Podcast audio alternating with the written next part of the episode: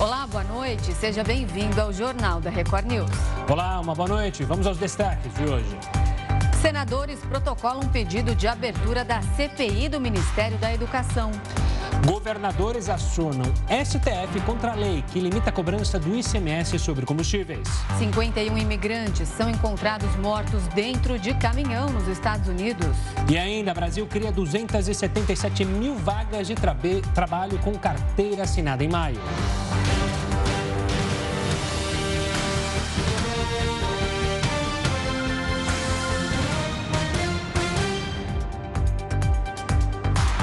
Ministra Carmen Lúcia, do STF, encaminhou à Procuradoria-Geral da República uma ação contra o presidente Jair Bolsonaro por suspeita de interferência na Operação Acesso Pago.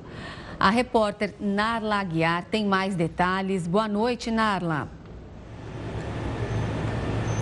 Boa noite, Renata, Gustavo e todos que acompanham a gente aqui na Record News. Bom, sobre esse assunto são dois cenários: um no legislativo e outro no judiciário. No Senado foram recolhidas 31 assinaturas para que a CPI fosse aberta na casa para investigar as denúncias de corrupção envolvendo o Ministério da Educação. Eram necessárias apenas 27, mas a oposição conseguiu quatro a mais. O fato que deu início ao pedido é a prisão do ex-ministro Milton Ribeiro e outras quatro pessoas pessoas por supostas irregularidades na liberação de verbas do Ministério. O ministro e os outros quatro e os outros investigados foram libertados aí por decisão da Justiça e respondem ao processo em liberdade. O presidente do Senado, Rodrigo Pacheco, agora vai analisar o pedido, mas por conta do recesso parlamentar que começa agora em julho, a comissão deve ser instalada só a partir de agosto. Os senadores querem descobrir, entre outras coisas, por que Milton Ribeiro não foi transferido para Brasília Brasília logo depois que ele foi preso,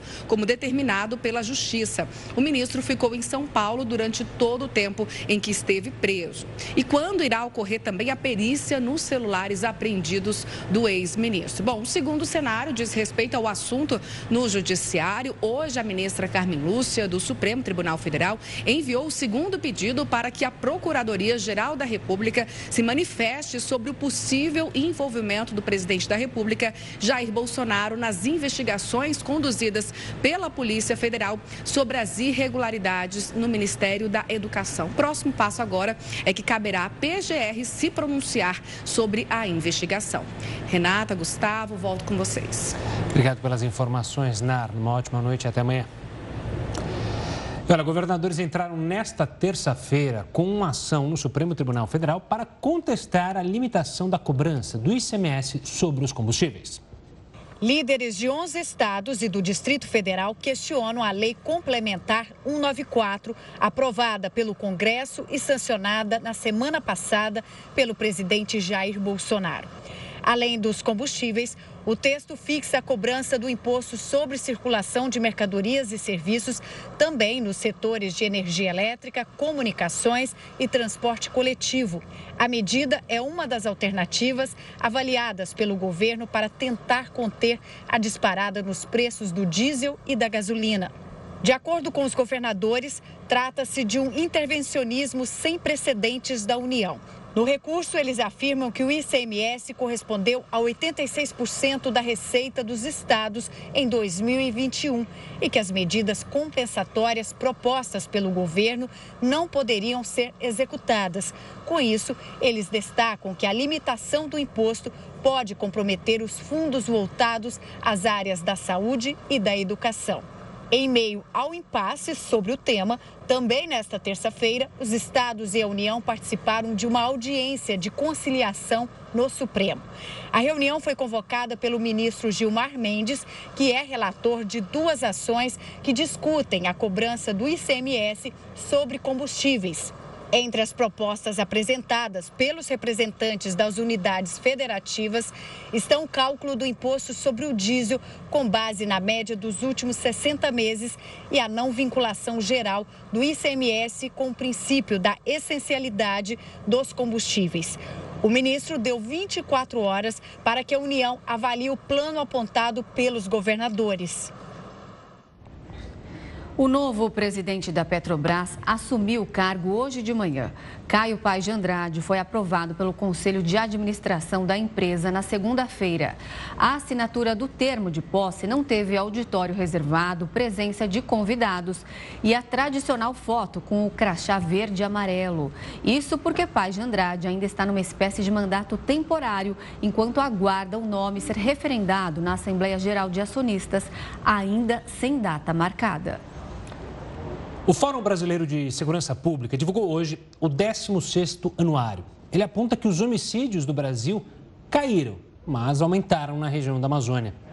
Para fazer uma análise sobre esses dados, vamos conversar agora com Isabel Figueiredo. Ela é justamente pesquisadora do Fórum e especialista em políticas públicas. Obrigado pela participação aqui conosco. Eu queria começar com esse dado positivo, pelo menos na nossa manchete. Está aí, é o menor dado, menor índice de homicídios, perdão, em 10 anos. A que se deve esse número e a gente pode é, comemorar de fato isso? Oi, boa noite, obrigada pelo convite por estar aqui. Eu acho que, por um lado, a gente pode comemorar, eu acho que a queda dos homicídios, das mortes violentas intencionais, sempre que acontece, a gente tem que comemorar, isso é importante. Mas, por outro lado, a gente ainda tem um cenário muito preocupante no país. Né? O Brasil ainda é o país que tem maior número absoluto de homicídios no mundo e embora responda por cerca de 2,7%, 3% da população mundial, responde por mais de 20% dos homicídios do mundo, né? Então, o nosso número ainda é muito grande. Isabel, pegando agora pelo lado negativo, ao que se deve? Primeiro, é, essas mortes violentas, elas englobam o quê? Quais elas tipos de crimes? englobar os homicídios propriamente ditos, os latrocínios, né, que são os roubos com resultado morte, a lesão corporal seguida de morte e também as mortes decorrentes de ação policial. Né, que, enfim, uma ação policial tem uma troca de tiro, tem uma morte, essa também está computada nesse conceito de morte violenta intencional. Isabel, você falou em morte policial. A gente também teve diminuição no número de mortes em confrontos policiais. Isso, na sua avaliação, ou pelo que vocês estudam dos números, se deve a uma preocupação maior e com políticas públicas direcionadas à segurança pública? Olha, a gente ainda está estudando um pouco melhor esse fenômeno para pensar o país como um todo, mas um elemento que a gente já pode destacar é uma participação importante da política pública que vem sendo desenvolvida no estado de São Paulo. Né? São Paulo não só implementou a política das câmeras nos uniformes, mas uma política macro mesmo, focada na questão da redução da letalidade, da letalidade policial. E a queda aqui foi uma queda tão significativa que acabou impactando na queda do país como um todo. Né? Então, de fato, tem políticas, tem coisas sendo feitas que a gente precisa olhar com mais atenção para poder replicar no país como um todo. Agora, voltando para a região norte do Brasil, me chamou a atenção que das 30 cidades com maior número de mortes violentas, 13, ou seja, quase metade, se encontram é, ali na região da Amazônia, na região norte é, brasileira. Por que isso acontece?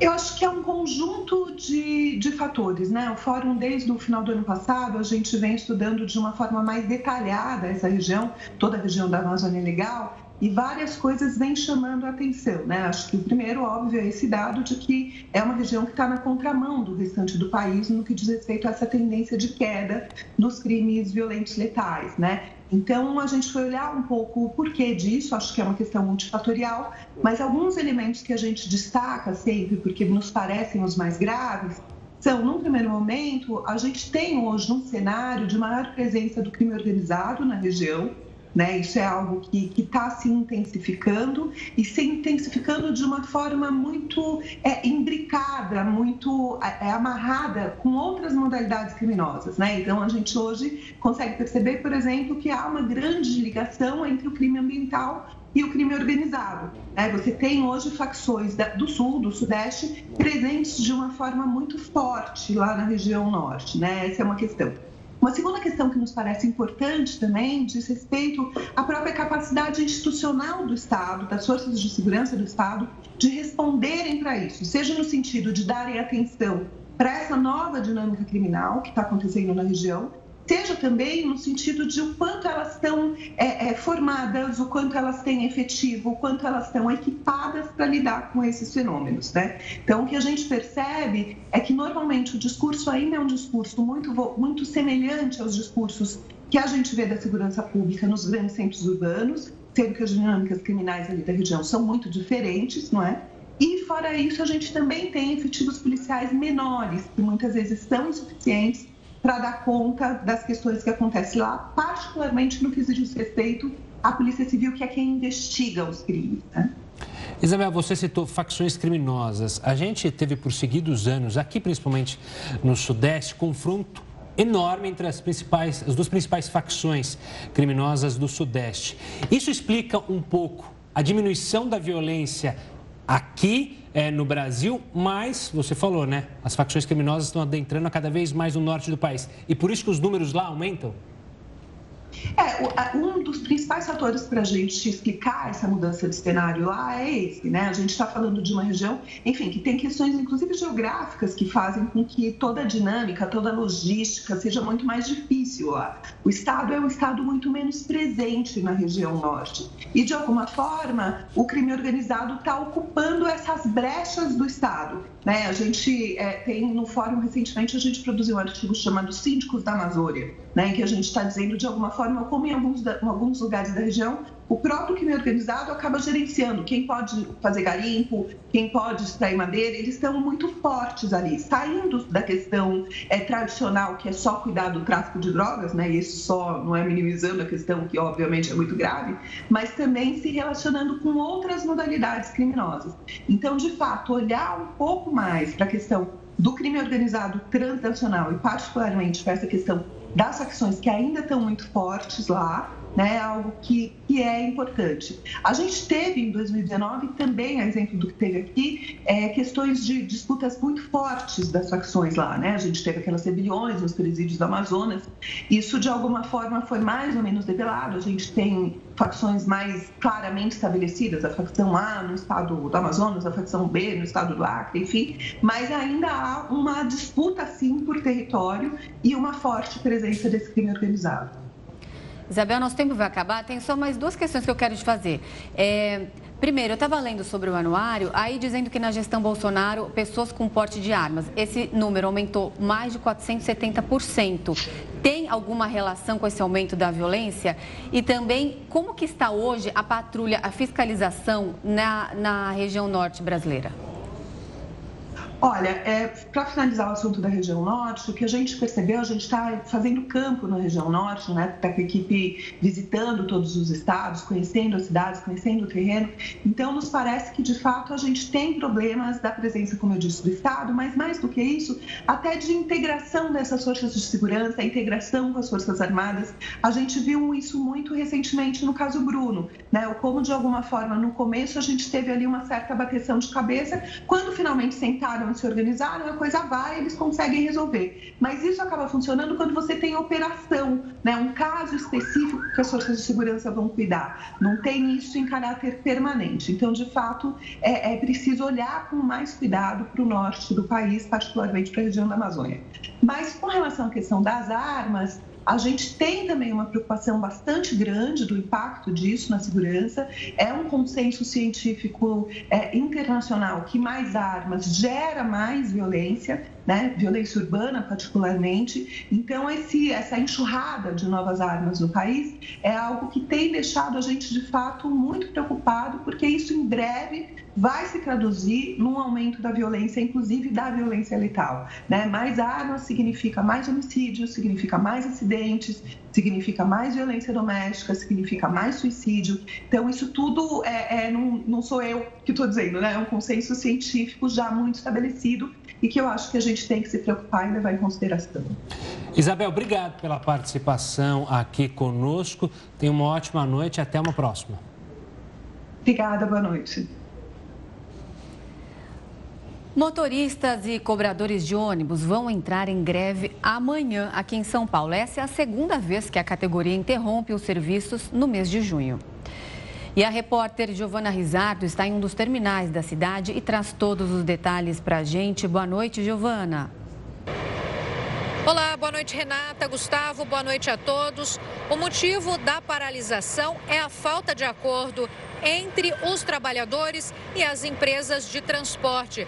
Apesar do reajuste de mais de 12% no salário e também no Vale Refeição, a categoria diz que negocia outras demandas, como, por exemplo, o intervalo de almoço remunerado e também a participação nos lucros. Por isso, a greve deve começar a partir da meia-noite de hoje. Amanhã está marcada uma assembleia à tarde para a categoria. E olha, Aqui em São Paulo, a prefeitura já suspendeu o rodízio de veículos para esta quarta-feira.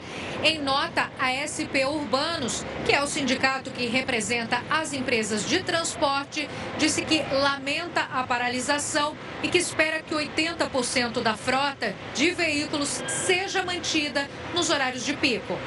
Gustavo e Renata. Obrigado, Giovanni. Você, paulistano, fique atento aqui aos nossos telejornais no início da manhã para acompanhar esse movimento grevista nos ônibus da capital paulista. Falando agora de mercado financeiro, o dólar subiu e fechou o dia cotado a R$ 5,26. A alta foi de 0,6%. Essa é a maior cotação desde 4 de fevereiro. Desde o início do mês, a moeda americana ficou 10% mais cara. A alta reflete o pessimismo no mercado internacional e o temor de uma recessão nos Estados Unidos, além da preocupação com as contas públicas no Brasil. O Ibovespa, principal índice da Bolsa de Valores do Brasil, fechou em queda de 0,17%. E os apresentadores de televisão e rádio que são pré-candidatos devem sair do ar na próxima quinta-feira. Assunto para Heródoto Barbeiro. Heródoto, boa noite para você. Essa legislação já é conhecida por muita gente, né? Mas em caso de descumprimento, o que fazer? A multa? Você não vai deixar a gente não, né, Roto? Como é que é? Você não vai deixar a gente na quinta-feira, não, ainda né? Não, ainda não, mano. Eu ia me ah, candidatar a Rei Momo do Carnaval. Mas como o Carnaval não tem, então por enquanto eu não vou ser candidato. Vai desistir. Mas olha, tem uma coisa interessante para a gente começar a explicar para o pessoal que acompanha o nosso jornal, que é o seguinte. Nós já estamos em campanha eleitoral.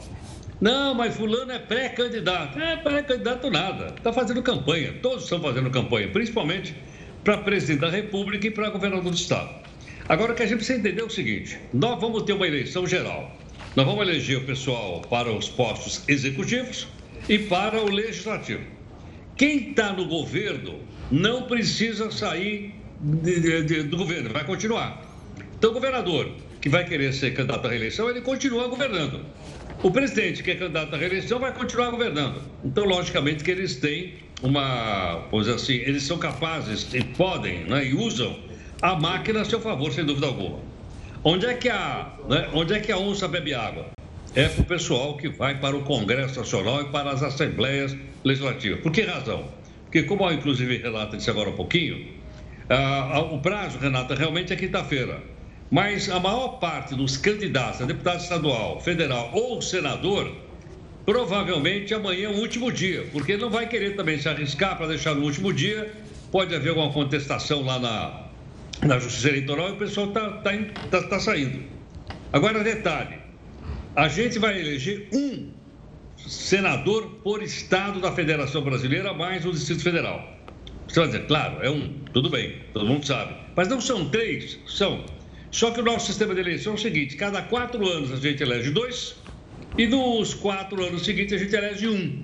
É sempre quatro, é dois e um, dois e um. Dessa vez é um. Portanto, cada estado da Federação Brasileira ou vai reeleger o seu senador ou vai escolher o um novo. Pessoal que trabalha com comunicação em veículos comerciais, televisão e rádio, então eles vão sair por quê? Porque, segundo a Justiça Eleitoral Brasileira, é, é para poder equilibrar a disputa. Porque se ele continuar trabalhando no rádio, na televisão, logicamente ele tem uma exposição maior e ele tem uma chance maior de ser deputado estadual, federal ou senador. Mas a, a eleição está solta e talvez o caso mais emblemático aqui em São Paulo seja o caso do candidato a senador. O apresentador da Tela, que é um apresentador bastante famoso, ele vai parar também, deve parar, ou parou hoje ou vai parar amanhã, porque ele é candidato a senador. Há outros candidatos a senadores também aqui em São Paulo, mas o fato é que ele participa de um programa de televisão e por esse motivo ele vai ter que parar, assim como outros também que trabalham vão ter que parar. Então é uma forma de tentar equilibrar um pouquinho aí a disputa eleitoral para permitir que as pessoas concorram com uh, uma certa, vamos dizer assim, com uma certa equidade. Agora, do outro lado, estamos nós. Eu acho que é bom a gente começar a pensar no seguinte: a gente geralmente pensa no candidato a presidente, no candidato a governador e às vezes no candidato a senador. Mas a gente não dá muita atenção nem para o candidato a deputado federal, nem para o estadual. Porque tem muita gente, cada partido pode apresentar uma vez e meia a quantidade de vagas lá. Então, a gente vai ter, no caso dos deputados estaduais, uma centenas de candidatos a deputados estaduais e outras centenas, pelo menos, de candidatos a deputados federais. Então, acho que é bom a gente entender o seguinte: vamos escolher os melhores, os partidos estão aí, você tem uma quantidade imensa de pessoas com propostas e a gente pode então olhar qual é a melhor proposta para ser votada. Um detalhe é, ainda em relação à nossa eleição, diferente, por exemplo, de outros países. Nós estamos escolhendo o nome de pessoas, nós estamos escolhendo personalidades, nós estamos votando em cidadãos e não em partido político. Não é o caso, por exemplo, a França ou nos Estados Unidos, que é o mais, é o mais comum. O pessoal escolhe lá o Partido Democrático ou o Partido Republicano. E depois ele olha para a cara do candidato. Aqui é o contrário. Aqui nós votamos primeiro no candidato e a gente muitas vezes nem sabe exatamente que partido político ele pertence. Isso por uma série de razões que não vale a pena explicar aqui agora, mas que a gente precisa nessa eleição, em todas, mas nessa principalmente, procurar os melhores para que a gente possa então continuar tocando o país. Portanto, estamos em plena campanha eleitoral e vamos dar mais um passo amanhã. Bom, Heroto, a gente volta a se falar ainda nessa edição com outros assuntos no Jornal da Record News. Até daqui a pouco.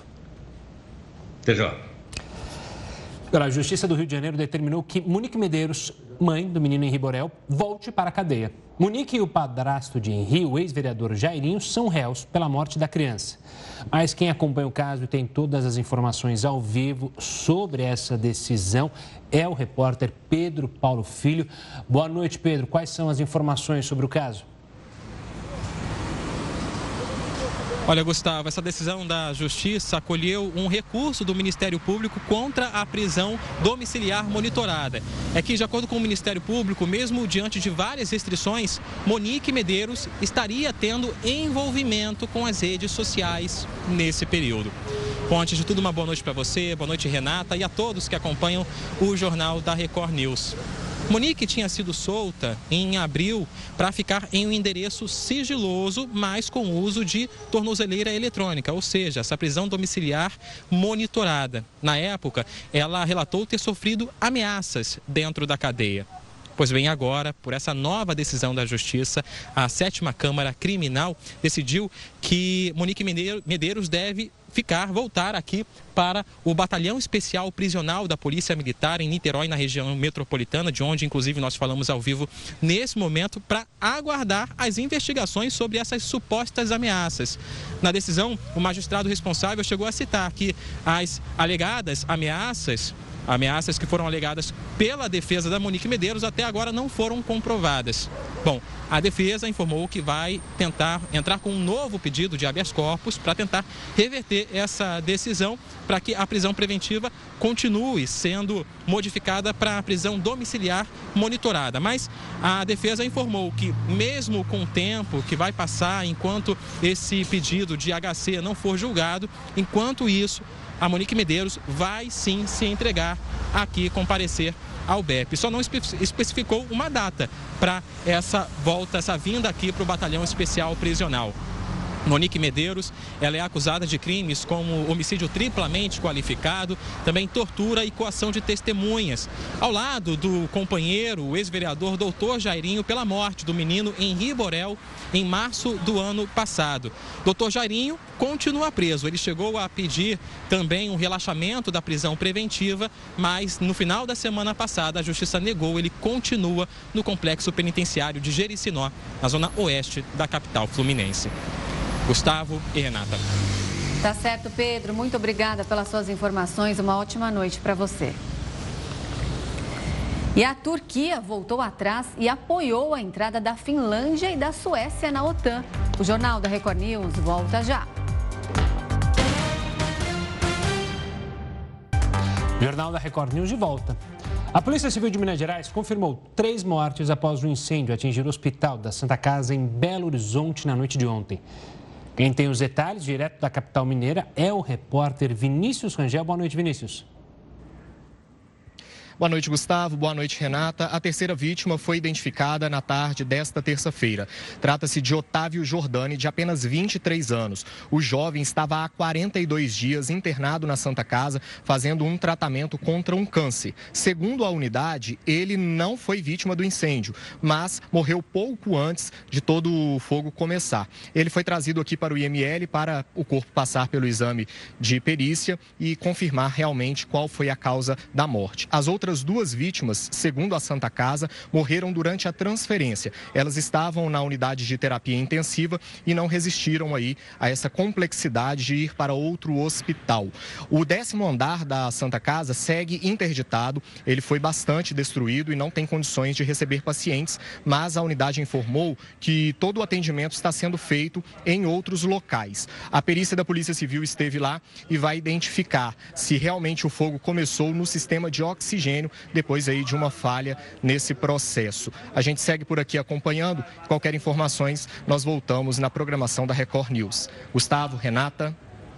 Obrigada, Vinícius. E olha só, a Turquia voltou atrás e decidiu apoiar a entrada da Finlândia e da Suécia na OTAN. E a gente chama agora o Heródoto Barbeiro para falar sobre esse assunto. Heródoto, essa a gente pode considerar uma derrota política de Putin? Sem dúvida alguma, Renata, foi no ponto. Foi mais uma derrota dele. Ele já sofreu várias derrotas. É verdade que ele está ganhando militarmente, sem dúvida alguma. O exército da Rússia, a força militar russa, é a segunda maior potência do mundo, contra um país que não tem tradição militar, como a, como a, a Ucrânia, que vai estar lutando. Agora, foi mais uma derrota por quê? É, logicamente, mais dois países na NATO, como a gente está colocando aí, não vai fazer ela ficar mais forte. Mas é, tem, uma, tem, uma, tem uma simbologia muito grande. Qual é? A simbologia é o seguinte: quem está fora está com medo da Rússia. Está com medo que a Rússia faça com esses países o que ela fez com a Ucrânia. Por esse motivo, a Finlândia e a Suécia bateu na porta se nós queremos entrar, mas todos os países da NATO, da, da OTAN, têm que concordar. E a Rússia estava dizendo não. O Etorgan, que é o presidente, a gente mostrou ele agora um pouquinho aí, ele dizia não, eu não vou concordar. E por que não? Pô, sei lá, para ver que a Rússia vende arma para a Turquia, vende, é verdade, mas não é por isso. É que a, a, a, Finlândia e a Suécia, eles dão abrigo ao pessoal da oposição do Erdogan, que é esse aí, ó. Lá da, da Turquia tem um grupo, é um grupo, é quase um, é uma etnia chamada curdo. E tem um partido político já chamado Partido dos Trabalhadores Curdos. E a Turquia diz: esse, esse pessoal é terrorista. Eles vêm aqui, fazem um atentado e fogem para a Finlândia e fogem para a Suécia. Então, o que, que esses dois países fizeram? Fizeram uma coisa: olha, nós não vamos permitir mais que eles uh, usem nem a Finlândia nem a Suécia para criar nenhum problema com a Turquia, se você concordar que a gente entre. Então, foi feita essa troca.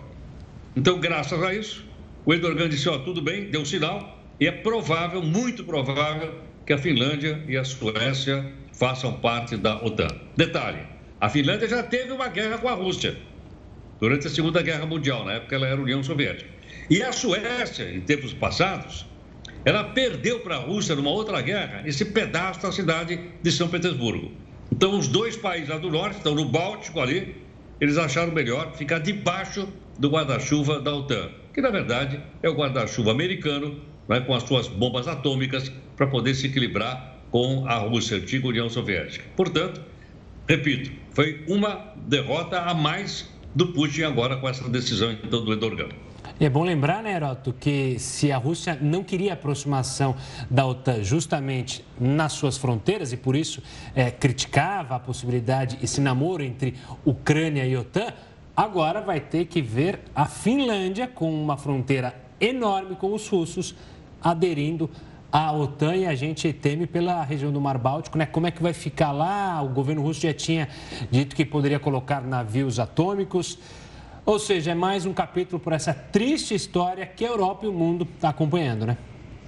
Agora, tem, tem uma coisa curiosa. Enquanto a Rússia praticamente toma conta do Mar Negro, que ela tomou tudo da Ucrânia lá, tomou a Crimeia, tomou aqueles pedaços, o Báltico, agora com a entrada da Finlândia e da Suécia, ela praticamente se tornou também uma, um mar da OTAN.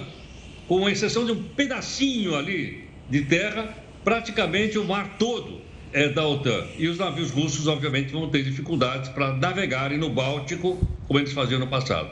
Não é bom para a Europa. Essa atenção não é boa nem para a Europa, nem para o mundo. Por quê? Porque essa semana mesmo, alguém lá da, da Rússia, não me lembro exatamente quem, voltou a dizer: olha, isso pode levar o mundo a uma terceira grande guerra mundial.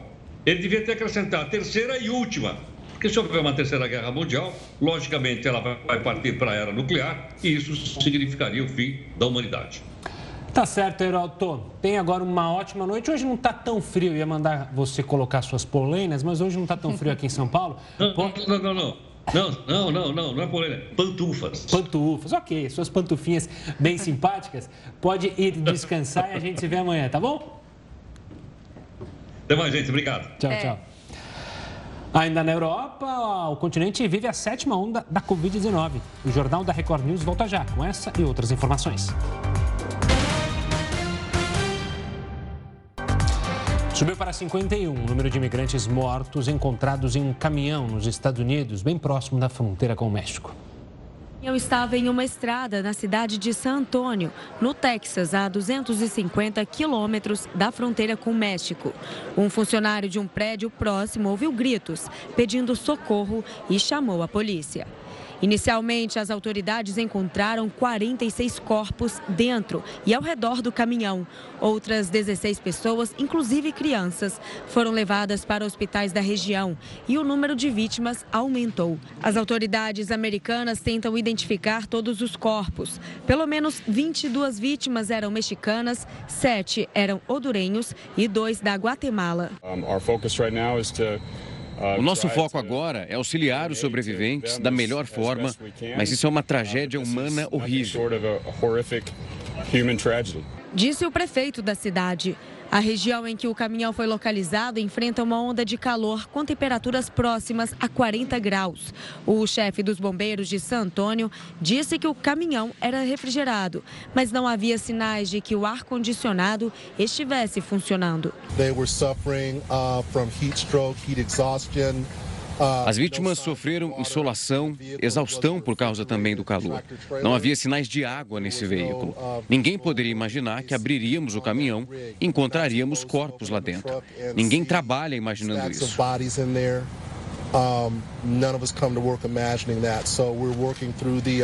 Três pessoas foram detidas e a investigação passou para um órgão federal. A suspeita é de tráfico de pessoas. O presidente do México, Andrés Manuel López Obrador, disse que vai discutir o tema em uma reunião com o presidente americano Joe Biden no dia 12 de julho. A diretora de uma escola estadual de São Paulo foi afastada do cargo depois que alunos descobriram que ela instalou câmeras nos banheiros. E quem tem mais informações sobre esse caso ao vivo é o repórter Tiago Gardinali. Boa noite para você, Tiago. Olá, Renata. Boa noite a você, ao Gustavo, a todos que acompanham o JR News. Tudo aconteceu aqui nesta escola estadual que fica no bairro da Moca, na zona leste de São Paulo. Inclusive, durante o dia de hoje, policiais vieram até aqui para realizar perícia nos banheiros da escola. Tudo depois que um aluno descobriu que no rejunte dos azulejos havia uma microcâmera escondida. Tudo começou quando esse aluno foi chamado para a sala da diretoria e informado pela diretora de que seria suspenso após ter sido flagrado fumando maconha dentro do banheiro.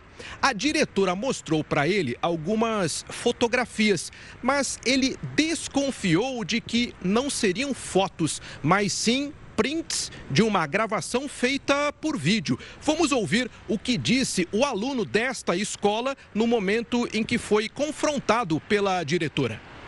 Mas como que um aluno tirou uma foto dessa? Ela falou, o aluno sentiu cheiro de cigarro e, conseguiu fotografar você. Nisso eu não acreditei, eu fui para casa, não acreditei. E aí eu fui ver e realmente no buraco tem, se dá zoom, tem uma lente. Então, desde o começo ela mentindo sobre isso. Bom, após essa desconfiança, ele, junto com outros amigos, foi até o banheiro e descobriu a câmera escondida no azulejo. Depois, no banheiro feminino, uma outra microcâmera também foi descoberta. Elas estariam há pelo menos seis meses registrando a movimentação dos alunos dentro do banheiro. Então, esse aluno registrou um boletim de ocorrência contra a escola. Os pais, muito revoltados, vieram aqui à frente da escola e tentaram conversar com a diretora, que não os atendeu. Apenas informou que a colocação das câmeras teria sido feita por uma gestão anterior, o que não tira dela a responsabilidade desse monitoramento ilegal. E eu digo ilegal porque ele viola pelo menos dois artigos. O artigo 5 da Constituição, a violação do direito à intimidade, e também o artigo 232 do Estatuto da Criança e do Adolescente, que fala sobre submeter a vexame ou constrangimento crianças e adolescentes, no caso, os alunos aqui desta escola estadual. A Secretaria eh, Estadual de Educação ela diz que a instalação de câmeras não faz parte das diretrizes da pasta e afastou a diretora até que a investigação, né, até que esse inquérito seja concluído. Mas ainda existe uma grande dúvida por parte dos pais e dos alunos. Quantas imagens foram registradas, de que forma elas eram arquivadas e qual o objetivo? Por que, que isso foi feito sem é, consultar os pais, né? Essa colocação de maneira é, ilegal das microcâmeras nos banheiros para o monitoramento dos alunos. Renata e Gustavo. Tá certo. Obrigado pelas informações, Thiago. Uma ótima noite, um ótimo trabalho. Um novo surto de Covid-19 se espalha pela Europa. A alta nas contaminações pode estar ligada ao avanço das novas variantes do vírus. Dois anos após o início da pandemia, o velho continente lida agora com uma sétima onda de casos de coronavírus. A região já soma 200 milhões de infecções e mais de 2 milhões e 200 mil óbitos pela doença. O mais recente aumento de casos pode ser explicado não só pelo relaxamento das medidas sanitárias, mas também pela redução da imunidade. Segundo o Centro Nacional de Pesquisa Científica da França, a proteção fornecida pela vacinação e por contaminações anteriores cai após alguns meses, ainda que se mantenha eficiente contra as formas graves da doença. Outro fator que contribui para o novo surto na Europa é a propagação das subvariantes da Omicron. Os cientistas destacam duas vantagens presentes nas versões mais recentes da cepa, que levam a esse aumento de infecções: a maior transmissibilidade e a capacidade de escape imunológico. Os pesquisadores levam em conta ainda que, apesar de o contágio com a Omicron apresentar boa resposta imune contra as primeiras variantes do vírus, a proteção contra ela própria é bem inferior. Esse aspecto apontado por um estudo do Imperial College britânico pode ser associado aos casos de reinfecção. A Covid-19 mudou o padrão de vírus até então conhecidos da ciência. O Jornal da Record News volta já já.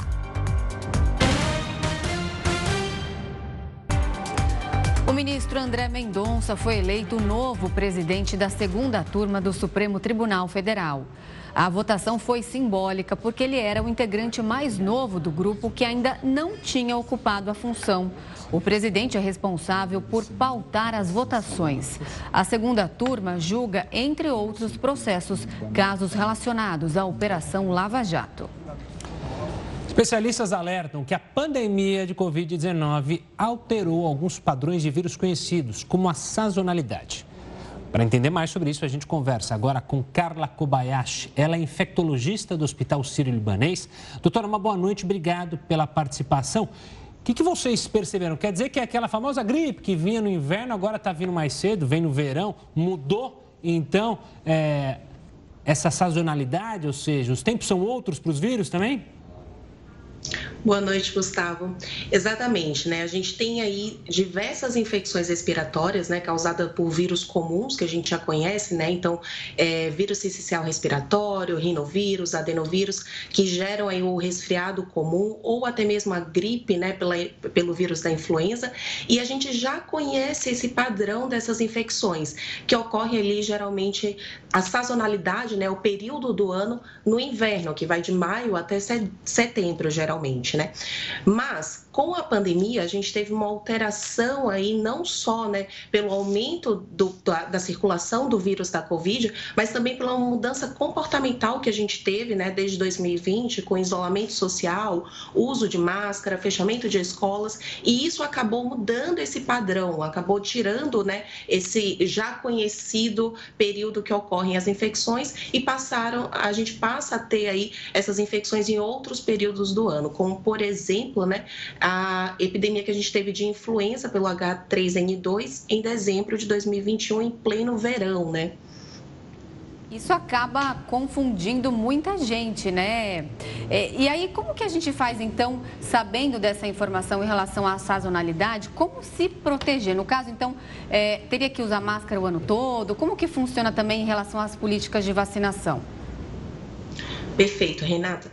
A gente tem aí é, percebeu sendo que a gente não tem só a relação com o clima, né? não é só o inverno, mas sim ao, ao comportamental da gente. Então, é, ambientes fechados, grandes aglomerações, pouca ventilação desse ambiente aumentam aí a chance de você transmitir e a disseminação desses vírus naquele ambiente. Além disso, né, a gente tem algumas lições da, da pandemia, né? Então, a primeira é a vacina, né, a importância da vacinação, de manter o seu calendário vacinal atualizado, né, para você ter a prevenção aí a proteção de doenças imunopreveníveis, a higiene de mãos, né, que também se mostrou importante, o uso da máscara que se mostrou eficaz como uma barreira aí na transmissão e principalmente aí você evitar o contato com outras pessoas quando você tiver com sintomas respiratórios, né? Então, quando tiver com tosse, com coriza, então evitar ali aumentar e propagar essa transmissão para outras pessoas. Então, essas medidas de prevenção são importantes para a gente reduzir essas infecções em outros períodos do ano, né? não só no inverno.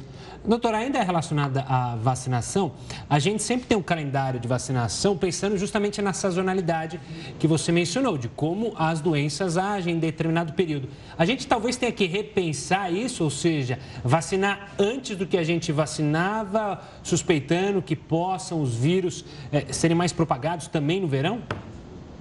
Provavelmente, Gustavo, a gente vai ter que estender um pouco mais aí o período de vacinação, né? Um exemplo é a vacina da influenza, que a gente começa a vacinar ali em abril, justamente esperando, né, dando uma prioridade para os grupos de maior risco e esperando o aumento do número de casos no período de maio e junho, né? Provavelmente a gente vai ter que ter um, um estoque, um suporte aí de vacinação para um período mais prolongado durante o ano, para que a gente mantenha aí é, tanto o grupo prioritário quanto todos os adultos e jovens também imunes a, e protegidos né, com a vacina. Então, é, a gente muda um pouco esse padrão, né? Um exemplo da, da, vacina da influenza, mas também aí a vacina da Covid, que a gente percebe também que a gente precisa fazer essas doses de reforço, né, ampliando cada vez mais a, a população de a população alvo, né? Então agora a gente está aí maiores de 40 anos para a quarta dose, pensando também em manter esse padrão, essa imunidade sempre ali num status para pensando na proteção, né, para gerar proteção aí. Doutora, a gente está tendo essa conversa aqui no dia que a média móvel de mortes é, no Brasil passou dos 200, algo que não acontecia desde março. A gente noticiou agora há pouco também a sétima onda de Covid na Europa. Quer dizer, essa doença não dá trégua, né? A gente vai ter que aprender realmente a conviver com ela, como a gente convive com a gripe todos os anos? Sem dúvida, né, Renata? A gente vê aí a sétima onda na Europa, como vocês mencionaram na matéria, e a gente percebe que ela vai ser sim uma doença a longo prazo, né? A gente tem ondas, tem o surgimento de novas variantes, as variantes, como a própria matéria citou, é cada vez mais transmissível, cada vez com escape imunológico, ou seja, com a possibilidade de reinfecções, né? É, e a gente tem aí uma arma sem dúvida, nossa melhor arma contra é, essa pandemia e para frear esse, esse avanço aí, principalmente do número de óbitos, é a vacinação, né? Pensando que essa vacinação, ela tem que ser pensada nessas doses de reforço, né? E a gente pensar também na doença da, da, da Covid como uma doença é, sazonal também, né? A gente vai ter aí períodos com aumento do número de casos, que são as ondas, uma redução e novamente o um aumento do número de casos, e isso vai ser ser é, o que a gente vai ter que conviver, como você mesmo citou. Doutora, obrigado pela participação aqui conosco. Um forte abraço e até uma próxima. Obrigada. E prepare o bolso. O reajuste na conta de luz foi aprovado pela ANEL. O Jornal da Record News volta em apenas 30 segundos. Estamos de volta para falar de um alemão de 101 anos condenado nesta terça-feira por cumplicidade com o Holocausto. Josef Schutz é ex-suboficial de uma das unidades de combate do regime nazista. Ele foi condenado a cinco anos de prisão por ser cúmplice do assassinato de mais de 3 mil prisioneiros entre 1942 e 1945 em um campo de concentração no norte de Berlim. Schutz nega a participação nos crimes e diz que trabalhava como agricultor no período. A defesa dele já afirmou que vai apresentar um recurso, o que dificulta o cumprimento da sentença até o início do próximo ano. Por causa da idade do acusado, dificilmente ele será preso. Joseph é a pessoa mais idosa a ser julgada por crimes nazistas. E o preço da conta de luz nas cidades atendidas pela Enel São Paulo vai subir. O reajuste anual foi aprovado pela Agência Nacional de Energia Elétrica. O aumento médio é de 12%. Os novos valores começam a valer a partir do dia 4 de julho. Em outra decisão, a ANEEL informou que vai rever reajustes nas tarifas aprovados entre fevereiro e maio. É uma forma de dar um desconto ao consumidor que pagou mais impostos do que o necessário em 2021. A tendência é de que reajustes de até 24% sejam reduzidos reduzidos. Essa devolução foi aprovada pelo Congresso, sancionada pelo presidente Jair Bolsonaro e publicada no Diário Oficial da União nesta terça-feira. E o Brasil criou 277 mil postos de trabalho em maio. Desde o começo do ano já foram mais de um milhão de vagas. A situação do desemprego no Brasil apresentou uma leve melhora. Segundo dados do Cadastro Geral de Empregados e Desempregados, no último mês foram registradas 1 milhão 960 mil e 60 contratações com carteiras assinadas contra 1 milhão 683 mil 942 desligamentos. O saldo de maio é de 277 mil e 18 novos empregos formais. O resultado é melhor do que o de abril abril e de maio de 2021, quando foram registradas 197,4 mil e 266,3 mil vagas, respectivamente. Já no acumulado de 2022, o saldo positivo é de 1 milhão 51 mil e 503 novos postos de trabalho. O valor médio salarial de quem foi admitido em um novo emprego em maio foi de R$ 1.898,02, valor abaixo dos R$ 1.906,54 da média de abril. O Ministério do Trabalho também divulgou quais foram os cinco setores que mais contrataram no último mês. Liderando a lista aparece o setor de serviços, em seguida, atividades ligadas ao comércio, indústria, construção e, ao final, pecuária, produção florestal, pesca e aquicultura. E os estados com melhores resultados em maio foram São Paulo, Minas Gerais e Rio de Janeiro. E já começaram as inscrições para o SISU, Sistema de Seleção Unificada. Para se candidatar, é necessário ter feito a prova do Enem em 2021 e, importante, não ter zerado a redação. Já é possível também consultar as vagas oferecidas por instituições públicas de ensino. As inscrições seguem até às 23 horas e 59 minutos desta sexta-feira e o resultado vai ser divulgado no dia 6 de julho. Olha só, o Airbnb proibiu a realização de festas nas casas alugadas pela plataforma.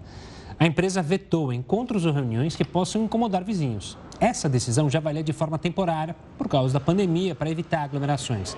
Só que agora é uma regra permanente. Quem mora perto dessas casas pode denunciar eventos não autorizados. E o Jornal da Record News fica por aqui. Obrigada pela companhia. E uma ótima noite. Fique agora bem acompanhado com o News das 10 e a Risa Castro. Até amanhã.